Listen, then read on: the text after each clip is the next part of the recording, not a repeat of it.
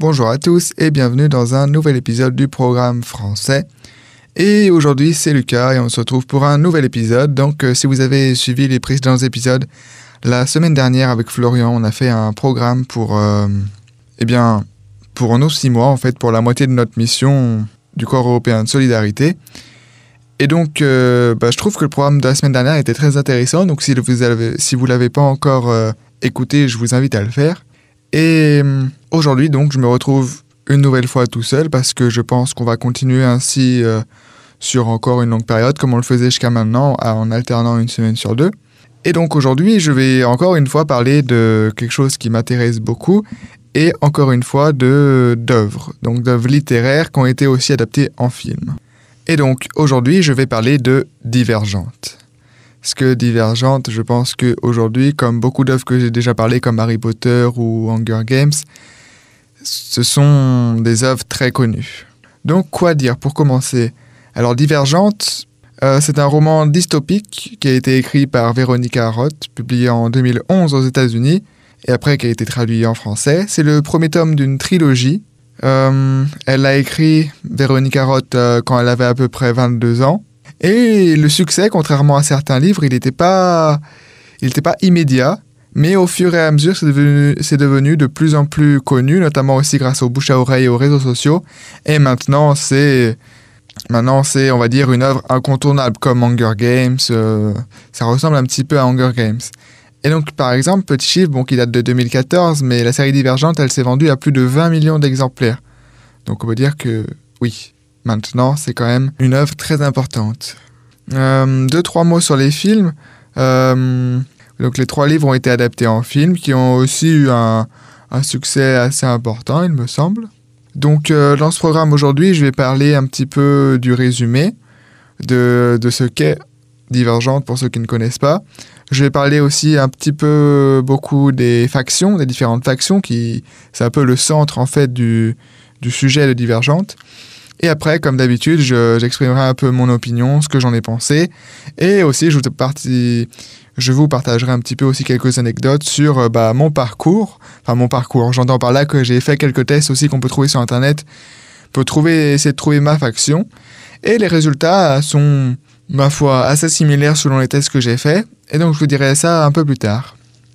Mais donc pour commencer, euh, eh bien, je vais commencer par en fait dire le résumé, peut-être. Donc le résumé du premier tome de Divergente, c'est Triss vit dans un monde post-apocalyptique où la société est divisée en cinq factions. Donc on a les audacieux, les érudits, les altruistes, les sincères et les fraternels. Et à 16 ans, elle doit choisir son appartenance pour le reste de sa vie. Car rarissime, son test d'aptitude n'est pas concluant, elle est divergente. Les divergents sont des individus rares, n'appartenant à aucun clan, et sont traqués par le gouvernement. Dissimulant son secret, Triss intègre l'univers brutal des audacieux, dont l'entraînement est basé sur la maîtrise de nos peurs les plus intimes. Donc les raisons un peu pour lesquelles cette série littéraire est devenue très populaire, euh, c'est qu'un peu comme Hunger Games, Divergente, c'est une saga post-apocalyptique et elle est destinée aux adolescents. Les ados, ils seront, se reconnaissent beaucoup là-dedans.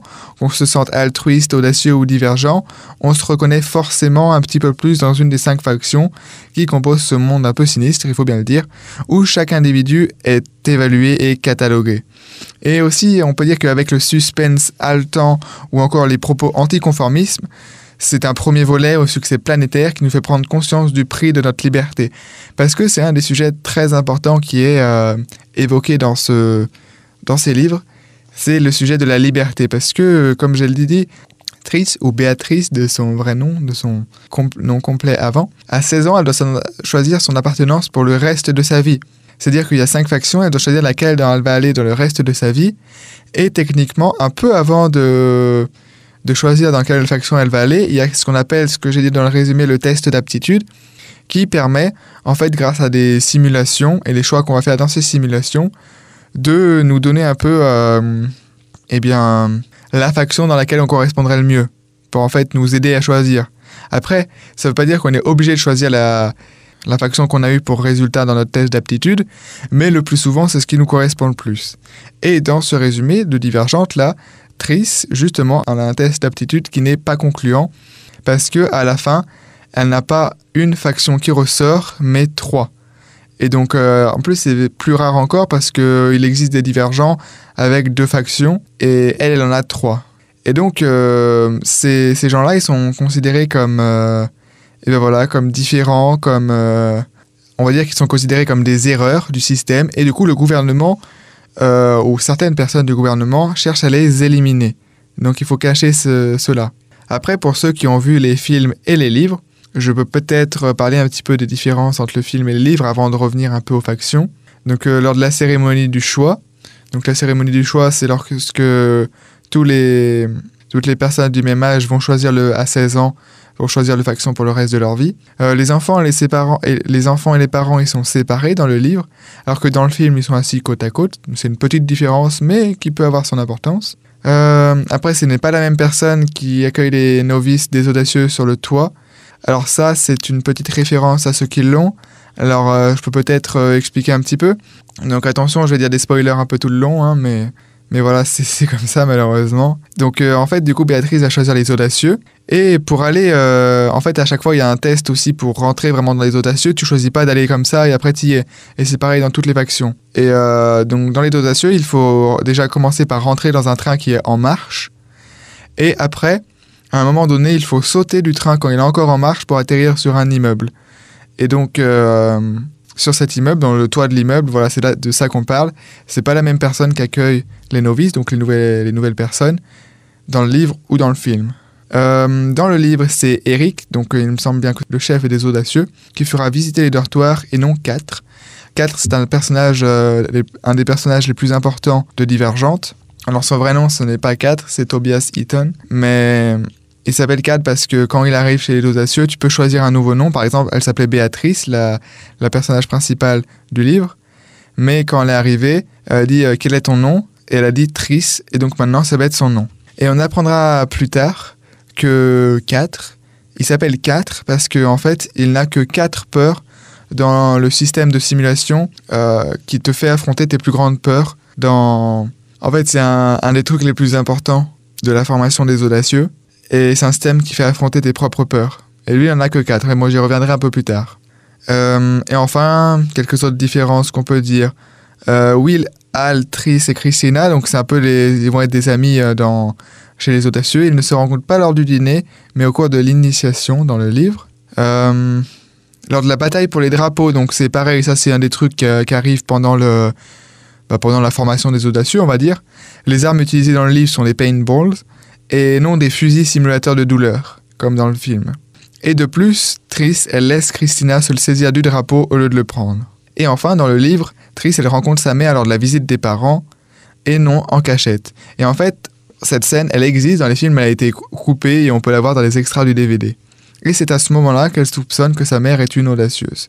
Parce que ses parents, à Triss, je ne l'ai pas dit, mais ses deux parents sont fraternels. Caleb, son frère euh, jumeau, va, va faire la cérémonie en même temps qu'elle, va choisir d'aller chez les érudits et non pas chez les fraternels, et elle chez les audacieux. Donc maintenant, il est peut-être temps de parler des factions. C'est un peu le truc le plus important du livre pour comprendre un peu ce qui se passe. Et donc il y a cinq factions, plus une catégorie qu'on appelle les 100 factions. Et euh, il y a ce qu'on appelle dans, dans cette ville, en fait, parce que, voilà, je ne l'ai pas dit, mais euh, donc ça se passe dans un monde post-apocalyptique et dans les ruines de la ville de Chicago aux États-Unis. Et juste pour préciser, j'y pense maintenant, mais de nombreuses informations que je vais citer au fur et à mesure du programme, elles sont tirées du fandom français à propos de Divergente. Donc si vous voulez un peu plus d'informations, vous pouvez aussi aller chercher là. Euh, donc je disais, oui, ils ont une sorte de mantra dans cette ville-là, où leur, leur citation, en fait, c'est Faction Before Blood, c'est la faction avant les liens du sang. Donc ça veut dire ce que ça veut dire. Et donc dans la trilogie euh, divergente, la société elle est divisée en cinq factions, comme j'ai dit. Et comme j'ai dit aussi, cette nouvelle société, elle vit près de la ville de Chicago qui a été détruite par une guerre.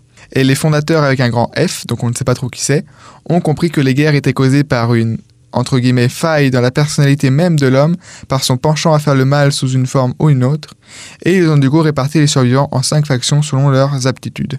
Et les 100 factions, ce sont, ceux qui ne trouvent pas malheureusement leur place dans les factions, qui ne réussissent pas la cérémonie d'initiation dans les factions par exemple. Donc euh, maintenant il est temps de décrire les différentes euh, factions. Donc la première ce sont les altruistes.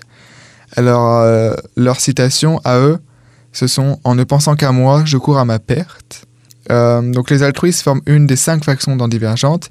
Ils sont à la tête du gouvernement et à cause de cela, ils sont en conflit avec les érudits. Les altruistes sont dirigés par Marcus Eaton et leur surnom est Petsec. La faction des altruistes a été formée par ceux qui accusent l'égoïsme d'être la raison des erreurs humaines. Ils fournissent à la société des responsables politiques dévoués. Les altruistes condamnent le culte de soi et servent les autres. Ils vivent, se nourrissent et s'habillent simplement car chez eux, le luxe est perçu comme un plaisir égoïste et futile. Donc ils sont très généreux mais malheureusement inhibés. Donc ils ont une absence un peu de diminution d'un comportement qui dans une autre situation semblable avait été présent au plus fort. Et le seul instrument autorisé, c'est une montre pour son utilité diverse. Euh, le gouvernement, il est, composé de 50 personnes, exclusivement des altruistes, car ils sont incorruptibles. Les leaders sont souvent choisis par leur père pour leur personnalité irréprochable, leur rigueur morale et leur capacité à diriger. Donc tout ce système-là des factions, du gouvernement, etc., il est en place depuis ce qu'on a appelé la Grande Paix.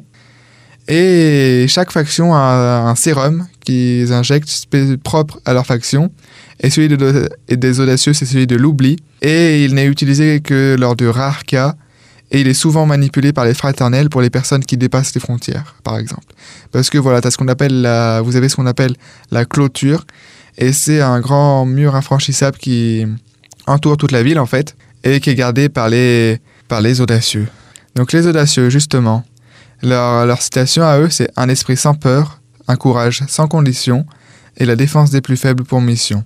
Donc pareil, c'est une des cinq factions. Ce sont les gardiens et la police des factions et sont donc neutres envers toutes les factions. Ils apportent une protection envers les menaces intérieures mais aussi extérieures parce qu'on ne sait pas vraiment au final ce qu'il y a à l'extérieur. La faction des audacieux, quant à elle, elle a été créée par ceux qui ont accusé la crainte et la lâcheté comme problème que confronte la société. Ils sont courageux, mais trop violents. Donc euh, ça, ce que je vais dire pour toutes les factions que, j'ai commencé à dire, euh, à chaque fois, en fait, dans les factions, ils ont une grande qualité, mais malheureusement, un défaut, en fait. Ils sont pas... Ils sont, ils sont, personne n'est dans la demi-mesure. Donc, comme j'ai dit, euh, les, les altruistes, ils sont très généreux, mais malheureusement, ils sont inhibés, ils ne montrent pas d'émotions, etc. Et les audacieux, ils sont très courageux, mais ils sont trop violents. Et pareil, donc chaque euh, faction a ce qu'on tout ça est lié en fait à ce qu'ils pensent des problèmes profonds de la société qui font que les grandes guerres qu'il y a eu avant, hein, donc c'est dans un monde post-apocalyptique, donc il y a eu beaucoup de guerres. Et donc pour les audacieux, le problème profond de la société, c'est la crainte et la lâcheté. Et pour les, pour les altruistes, par exemple, c'est plutôt l'égoïsme. Donc pour finir sur les audacieux, euh, donc ils deviennent une faction importante lors de conflits, et notamment ils deviennent essentiels lorsque le gouvernement est renversé. Euh, leur sérum à celui-là est, celui de la simulation, leur permettant d'affronter leur peur. Il est de couleur orangée. Donc euh, voilà, c'est ce que je disais un petit peu tout à l'heure à propos du sérum de simulation. C'est quelque chose qu'ils font assez souvent en fait. C'est que grâce à ce sérum, ils s'entraînent à affronter leur plus grande peur pour pouvoir essayer de les vaincre en fait. Et donc tout le monde a des peurs, même si personne, euh, même si des fois on ne veut pas les avouer, tout le monde a des peurs. Peut-être qu'on a que beaucoup de gens ont les mêmes. Par exemple, avoir peur des araignées, avoir peur du noir, avoir peur d'être confiné dans un endroit très étroit, etc. Avoir peur du vide. Tout ça, c'est des peurs. Et, donc, en général, les personnes, je me souviens plus du nombre exact qu'ils disent dans les livres, mais ils ont une dizaine de, au moins une dizaine de peurs, quoi. Et donc, euh, on apprend à un moment que 4, donc, il s'appelle comme ça, enfin, il a choisi de s'appeler comme ça, parce qu'il a seulement 4 peurs. Donc, c'est quelque chose d'assez exceptionnel d'avoir si peu de peurs. Et on apprendra après aussi que Triss, donc euh, l'héroïne principale, elle, elle en a que 6, donc c'est aussi très peu. Alors, les autres factions, on a les érudits. Et, euh, quant à eux, leur citation, c'est Contre le conflit, une solution, le savoir, l'intelligence au service du progrès. Donc, euh, c'est aussi une des factions. Ils sont en conflit avec les altruistes. Ils fournissent à la société des enseignants et des chercheurs de haut niveau. Et ils sont dirigés par Janine Matthews, et quant à elle, la faction des érudits, elle a été formée par ceux qui accusent l'ignorance d'être la raison des erreurs humaines. Ils sont intelligents, mais malheureusement, voilà, ils ont aussi des défauts et ils sont trop vaniteux. Donc, euh, ils se pensent trop, trop importants, on va dire. Et leur sérum, c'est un des plus bah, violents, en fait, parce que leur sérum, c'est celui de la mort. Et en fait, ce sérum permet de tuer n'importe qui, même les divergents. Et on ne connaît une seule personne qui a résisté au sérum, et c'est triste et on peut l'injecter sous forme de gaz ou à la seringue. Les fraternels. Alors, quant à eux, leur citation c'est solidarité, confiance, pardon et bonté. Donc ça veut dire déjà beaucoup de choses sur la faction. Hein. Ils travaillent la terre au-delà de la clôture. Quant à eux, c'est les seuls qui travaillent au-delà de la clôture. Ils sont en conflit avec les sincères et ils ont comme porte-parole Johan Ariès. Euh, la faction des fraternels a été formée par ceux qui accusent la violence d'être la raison des erreurs humaines et ils fournissent à la société des conseillers et des soignants compréhensifs. Ils sont pacifiques, mais encore une fois, leur défaut à eux, c'est qu'ils sont trop passifs. Et leur sérum, c'est peut-être aussi celui-là le moins violent, même si chaque sérum a quand même des défauts, hein, parce qu'il te manipule un peu, on va dire. Et celui-là, c'est celui de la paix, qui est incorporé au sein des fraternels tous les jours. Et si un conflit éclate, il peut être administré d'une autre façon pour calmer les personnes. Le sérum, il est de couleur vert de près. Par exemple, on apprend à un moment, quand certaines personnes dans le livre sont chez les fraternels, que, en fait, sans le savoir, tous les fraternels, dans le pain qu'ils mangent tous les jours, se trouve du sérum de paix, ce qui empêche en fait d'avoir des pensées négatives et engendrer ainsi le conflit. Et enfin, la dernière grosse faction parmi les cinq factions, c'est les sincères. Et quant à eux, leur citation, c'est Le mensonge engendre le mal, la vérité engendre l'union. Donc ils travaillent souvent en tant que juges et disent toujours la vérité. Leur représentant est Jacques Kang. Ils sont rivaux des fraternels car ceux qui promettent la paix ne peuvent pas promettre la vérité et par contre, on peut dire que cette rivalité, elle est un petit peu moins importante que celle des altruistes et érudits. Ils voient les altruistes un peu comme les sincères, l'abnégation peut apporter le mensonge sur soi-même. Les sincères ont une relation correcte avec les audacieux parce que le courage et l'honnêteté souvent sont très liés étroitement, étroitement liés. Et la sauvagerie des audacieux et l'insouciance, si on peut dire ça, seraient sans doute considérées comme une autre forme d'honnêteté être honnête au sujet de soi-même et de ses prédilections, par exemple. Et ils s'entendent plutôt bien avec les érudits parce que le savoir, pour eux, c'est la vérité.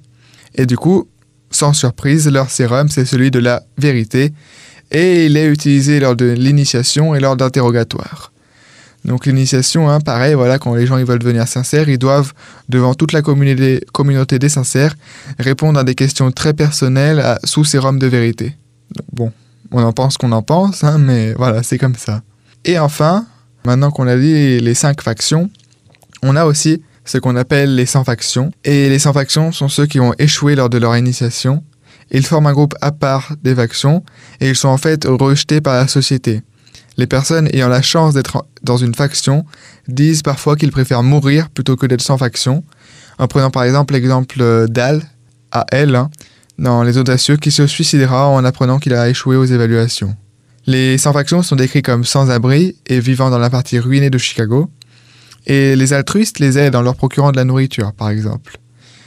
Et du coup, malheureusement, hein, c'est un peu comme dans notre société d'aujourd'hui, on, confie le travail un peu indésirable, et du coup, bah, ils travaillent des métiers comme travailleurs d'usine, conducteurs de camions de déchets ou encore portiers.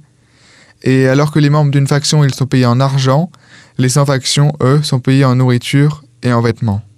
Euh, ce qu'on peut dire sur les sans-factions, c'est que généralement, si mes souvenirs sont bons, il n'y a pas de sans-factions qui ont de sans-factions altruistes, si on peut dire, parce que personne n'échoue à l'initiation des altruistes. Parce que c'est fait de manière à que de toute façon tu, peux, ne peux que réussir. Et je crois que la plupart des sans-factions, la majorité, sont des audacieux parce que c'est la cérémonie d'initiation la plus difficile. Et enfin, au-delà de tout ça, on, donc on a les divergents, les personnes qui sont divergentes. Et donc ce sont les personnes qui ne rentrent pas dans la norme et qui et qui n'ont pas une seule aptitude pour une seule faction. Dès qu'elle en a pour plus d'une, la personne est considérée comme divergente. Et lors des tests, on dit que ce test n'est pas concluant. Euh, ce qu'on peut dire sur les divergents en général, c'est qu'ils sont plutôt bornés, qui détestent recevoir des ordres euh, ils dominent leur peur, pouvant ainsi manipuler les simulations, mais aussi le sérum de vérité. Donc par exemple, dans les livres, pour ceux qui ont la référence et qui s'en rappellent, dans les livres, seuls les divergents n'ont pas été contrôlés par le sérum que Janine Matthews a injecté aux audacieux pour les contrôler et les plonger dans une simulation afin d'attaquer le camp des altruistes. Et on apprend dans Allegiant, donc c'est un, livre, un quatrième livre qui a été écrit après Divergente, que après les trois, les trois tomes, après la trilogie, hein, donc les divergentes sont les personnes qui atteignent un niveau souhaité de réparation génétique afin qu'ils puissent les transmettre par la suite aux générations suivantes. Donc en fait, dans les livres, on cherche à les éliminer, mais en réalité, euh, plus tu es divergent, mieux c'est, on va dire, parce que ça, ça répare un peu. Parce que voilà, comme on a dit, chaque faction, c'est dans, une seule faction. Dans une partie, c'est bien, mais dans une partie, t'es trop, en fait. Donc, euh, les audacieux, ils sont trop. Enfin, ils sont bien courageux, quoi, mais du coup, ils sont trop violents, etc. Et c'est pareil pour tout le monde. Donc, euh, divergence, ça permet un peu d'avoir un peu de chaque, quoi. Et donc, je pense, ma propre opinion, hein, je pense c'est un peu logique maintenant, si on y réfléchit un peu, mais que bien qu'on puisse faire des tests pour savoir euh, dans quelle faction on rentre, même si on rentre euh, plus ou moins facilement dans plusieurs factions, euh, je pense qu'aujourd'hui, quasiment tout le monde est divergent. Parce qu'on ne peut pas être simplement et tout le temps avoir le même état d'esprit. Je pense que certaines personnes sont plus proches que d'une seule faction, mais je pense que la, plupart des gens aujourd'hui sont se reconnaissent dans plusieurs factions ou au moins certains aspects, quoi. Et du coup, pour la petite anecdote euh, pour ma part, parce que j'ai fait quelques tests pour connaître euh, ma faction, donc je crois j'ai fait quatre tests différents, et j'ai fait un test où je me suis trouvé que j'étais divergent en étant à moitié altruiste et à moitié fraternel, donc divergent avec deux factions seulement, enfin quand même divergent, hein. Et ça collait plutôt bien, on va dire, avec les autres tests que j'ai faits. Parce qu'il y a un autre test où ils m'ont dit que j'étais altruiste, un autre test où ils m'ont dit que j'étais fraternel, et un autre test où il m'a dit que ils m'ont dit que j'étais altruiste à 70%. Donc je pense que les 30% restants, il devait avoir une partie de fraternel dedans. Donc voilà, donc pour ma part, je suis altruiste et fraternel, je pense. Je pense que ça me correspond plutôt bien par rapport à mes idées, mes pensées, mes, ma façon d'être, etc. Donc euh, je trouve ça intéressant aussi de faire des tests un peu pour voir si, en répondant très honnêtement aux questions, parce que c'est le principe, en répondant vraiment à ce que tu penses que tu ferais dans cette situation-là, pour au final essayer de découvrir, euh, eh ben voilà, dans quelle faction tu serais, est-ce que ça correspond à qui tu es, et puis peut-être même ça te permettra d'apprendre un petit peu, pas qui tu es vraiment, mais d'apprendre un peu plus de choses sur toi, quoi. Donc voilà, je pense que j'ai déjà dit un peu beaucoup de choses sur euh, ce sujet aujourd'hui. Ma propre opinion à propos des livres et des films, euh, j'ai beaucoup aimé. Je me souviens, honnêtement, je me souviens plus trop des films. Euh, les livres, j'ai dû les lire deux fois. Le premier tome est mon préféré, même, je dirais même que j'ai vraiment adoré, on va dire, la première partie du premier livre, du premier tome où on voit vraiment la cérémonie, la cérémonie d'initiation, etc. Et à partir du moment où il y a la simulation qu'il est, fait attaquer tout le monde, etc., euh, on, part dans un, autre, dans un autre domaine un petit peu pour moi. Ça reste très intéressant, mais moins qu'au début, on va dire. Après, je ne sais pas trop ce qui aurait pu se passer s'il ne se passait pas ça, mais, mais voilà. Après, ça reste très intéressant l'histoire en elle-même, mais aussi pour moi par rapport aux questions qui nous fait qu'on se pose, parce que comme j'ai dit au début du programme, il y a notamment les questions de la liberté. Parce que oui, d'un côté, on a quand on a 16 ans la liberté de choisir dans quelle faction on va aller, mais en réalité, pas trop trop, parce que en général, déjà, premier point, la plupart des personnes euh, choisissent d'aller dans la même faction que, que leurs parents. Parce que, voilà, parce que aussi, toute sa vie, tu as vécu avant dans cette faction, par exemple. Bon, Triss, c'est un mauvais exemple, puisque dans le livre, elle n'a pas choisi la même faction, mais ses parents étaient altruistes et du coup, elle a vécu de ses 0 à 16 ans en tant qu'altruiste, en, ayant le mode de vie altruiste. Donc c'est un peu que ce qu'elle connaît et si elle s'y plaît bien, elle peut y rester quoi. En fait, c'est ça. On n'a pas vraiment, on peut pas vraiment avoir d'aperçu de ce que c'est de vivre de la façon d'autres euh, factions. Mais oui, du coup, je disais qu'on a la liberté de choisir, mais en même temps, voilà, il y a d'un côté les parents qui peuvent aussi parfois influencer, et aussi le test d'aptitude qui va te dire bah, il faudrait que tu ailles dans cette faction-là. Donc voilà. Et aussi, deuxième point, une fois que tu as choisi, si tu réussis le test euh, d'initiation, donc après que tu deviens pas sans faction, tu dois rester dans, le même, dans la même euh, faction pendant toute ta vie. Donc euh, si tu choisis d'aller par exemple chez les fraternels et que tu t'y plais bien pendant quelques années, mais après que tu te verrais bien changer par exemple, tu ne peux pas parce que c'est Ouais, t'as choisi d'aller là, quoi. Après, on n'en parle pas trop, ça, dans les livres, de est-ce que les gens sont heureux avec les factions, les factions qu'ils ont choisies, etc. Est-ce qu'ils regrettent? Est-ce qu'ils aimeraient bien aller dans une autre faction, etc. Mais ça, je pense, si on parle vraiment du livre en lui-même, on peut dire ça que pour les divergents parce que ceux qui ne sont pas divergents, ils, je pense qu'ils se plaisent bien et que leurs factions où ils sont allés leur correspondent bien. Mais divergent, c'est-à-dire que tu as un, peu de plusieurs factions et que du coup, des fois, une seule faction peut être un peu trop, trop quelque chose pour toi.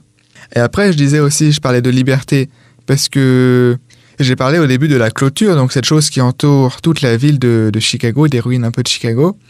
Et euh, il n'y a que les fraternels qui travaillent en dehors, mais ils ne vont pas bien loin pareil, ils restent euh, toujours au même endroit. Et pour toutes les autres factions qui restent à l'intérieur, elles ne peuvent pas sortir, elles n'ont pas le droit. Et donc, elles n'ont absolument aucune idée de ce qui se passe à l'extérieur et de s'il y a un monde extérieur en fait. Elles ne savent pas s'il y a encore de la vie à l'extérieur de, de, la ville, etc. Pour eux, le monde tel qu'il existe, c'est le monde tel qu'ils l'ont connu, juste dans la ville avec les factions. Et donc il y a aussi cette notion-là de liberté. Au final, on n'est pas très libre de faire euh, les, les, choix qu'on veut. Donc euh, voilà, c'est pour ça aussi que je trouve ça très intéressant de parler de divergente. Après, peut-être aussi, euh, c'est intéressant au point de vue personnel, ça peut nous permettre de nous interroger sur nous-mêmes, sur voilà quels aspects de nous-mêmes on préfère, mais voilà pour découvrir un peu nos aspects de nous-mêmes, si on est plus érudit, altruiste, sincère, fraternel, audacieux. Parce que même si, comme j'ai dit tout à l'heure, je pense que tout le monde est divergente à peu près, euh, je pense qu'on a tous une partie plus importante dans une des factions. Par exemple, moi, bon, bah, je me reconnais bien, oui, dans, ce que je suis, altruiste et fraternel, mais je pense je me reconnais plus dans les altruistes. Et je sais que, par exemple, les, les sincères, ça ne m'intéresse pas. C'est pas que c'est pas bien de dire la vérité, mais, mais parfois, dire la, vérité, ça peut blesser les gens plus qu'autre chose. Et des fois, c'est bien de, je sais pas, de de dire d'une autre façon peut-être. Parce que les, voilà, les sincères, bah, ils sont très sincères, mais du coup, parfois un peu trop, quoi, peut-être, on va dire. Et voilà, après les audacieux, pour moi, bah, c'est un peu excitant hein, de penser à être audacieux, etc. Mais tout le monde n'est pas audacieux, c'est un fait. Et hum, c'est aussi, je pense, parce que bah, l'héroïne de, des Divergentes est audacieuse. Mais voilà, au final, je pense que bah, j'ai peut-être un petit côté audacieux, mais au final, pas vraiment, quoi. Après, ça ne change pas que... Ça veut pas dire que si on n'est pas audacieux, qu'on ne peut pas faire de... qu'on n'a pas de courage, etc. C'est juste que il y a sûrement des personnes qui se plaiseraient beaucoup mieux dans ce type de faction-là. Euh, donc voilà, je pense que je vais avoir bientôt fini ce programme pour aujourd'hui. Qu'est-ce que je peux dire d'autre? Eh bien, que j'encourage à lire les livres si vous ne l'avez pas fait. Donc la trilogie, plus le quatrième euh, livre aussi, il me semble hein, que c'est un... Voilà, plus le, quatrième livre. Donc le quatrième livre, euh, en fait, c'est une sorte de Divergente, Divergente 3 partie 2. Parce qu'en fait, ça s'appelle comme ça, Divergente 3, l'allégeance, partie 2. Et je vous encourage aussi de lire euh, le livre 4. Donc euh, en fait, c'est le livre euh, comme le premier tome, mais du point de vue de, de 4, donc le personnage. Hein. Voilà, donc ce que je disais, voilà, donc ça, je l'ai lu, je trouvais ça très intéressant. Et ça s'appelle euh, Divergente racontée par 4. Et c'est un peu comme, euh, je sais pas si vous savez, mais il y a la série Twilight. Le premier tome, je sais plus si ça s'appelle Fascination, je sais plus si c'est le premier tome ou pas. Et il a, sorti, euh, l'auteur a sorti un nouveau livre avec le premier tome, avec le point de vue de Edward Cullen, donc euh, un des personnages principaux aussi, le vampire, hein, avec Bella, et etc. Et c'est aussi intéressant d'avoir son point de vue, parce que je trouve ça, voilà, en fait intéressant parce qu'on avait le point de vue de Bella, ce qu'elle pensait par rapport aux réactions d'Edward au début, etc. Et là, maintenant, on voit l'inverse. C'est vachement intéressant. Mais j'ai aussi, je suis aussi en train de voir qu'il y a aussi quelques livres, quelques petites nouvelles sur euh, 4 aussi. Donc euh, le transfert, euh, l'initiation, le fils, le traître, etc. Et donc, c'est très, je pense, aussi très intéressant à lire. Donc j'espère que ce programme était intéressant, que j'ai dit ma foi pas trop de conneries, que c'était plutôt intéressant et que bah, j'ai pas oublié des informations importantes. Donc je pense que j'ai dit un petit peu des spoilers, mais au final pas tant que ça. Enfin, il y a des trucs importants que j'ai dit, mais vous allez apprendre beaucoup de choses même en lisant les livres. Donc euh, voilà, c'est tout ce que je peux vous souhaiter pour l'instant. Et pour moi, je vais m'arrêter là et on se retrouve dans un prochain épisode.